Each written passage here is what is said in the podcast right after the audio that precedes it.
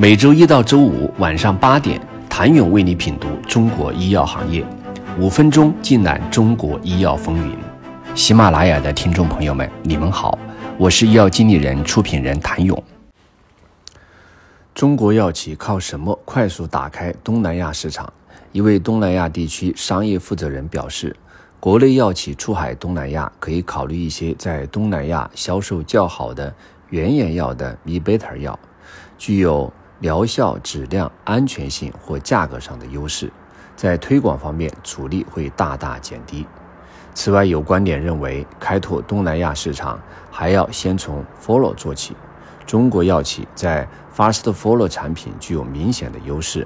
在相对完善的专利保护制度之下，首仿药进入市场有很大的机会。但是，推广原研产品也面临各国知识产权保护制度水平不尽相同的风险。除新加坡之外，东南亚国家在知识产权保护等方面还有较大的改善空间。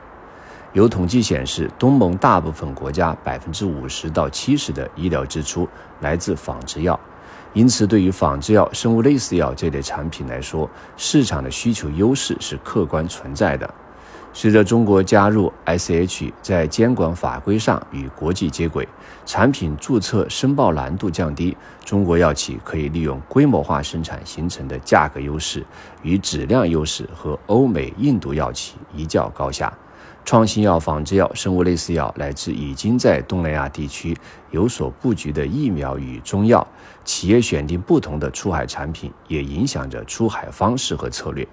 中国药企出海最初的形式多为国际贸易，在这种订单模式下，出海的产品以普药为主，价格竞争激烈，企业经常面临着代理商比价杀价的情况，这也导致产品价格利润空间很少，只能以加工毛利费用为主，非常考验企业生产成本控制能力。随着出海产品类型的变化，这种单纯的国际贸易模式已经不能满足出海的逻辑。更多的中国公司开始探索海外授权乃至本地化营销的模式。从近年来国内药企海外授权至东南亚的产品类型来看，以首仿药、生物药等有一定技术门槛的产品为主，价格利润空间相对高，合作方以在目的地国家或地区有一定实力。愿意支付产品溢价且有推广能力的公司为主，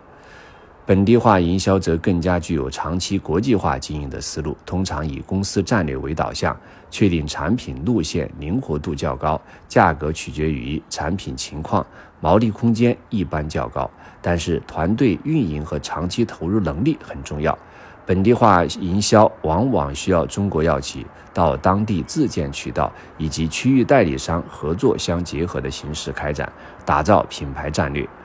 本地营销决定了海外团队要有长期的投入和持续运营的能力，要有战略的定力，这是一个非常考验耐心的工作。从选品、研究市场的数据、产品的准入、营销，将全链条打通。总的来说，中国药企出海东南亚并非一条坦途，既要和欧美企业比价格，也要与印度企业比品质，还要制定合适的出海策略，找到差异化突破口。从中期乃至长期的角度考虑如何利用自身优势参与到国际竞争，选对合适的商业模式。谢谢您的收听。想了解更多最新鲜的行业资讯、市场动态、政策分析，请扫描二维码或添加医药经理人微信公众号“医药经理人”——医药行业的新闻与资源中心。我是谭勇，明天见。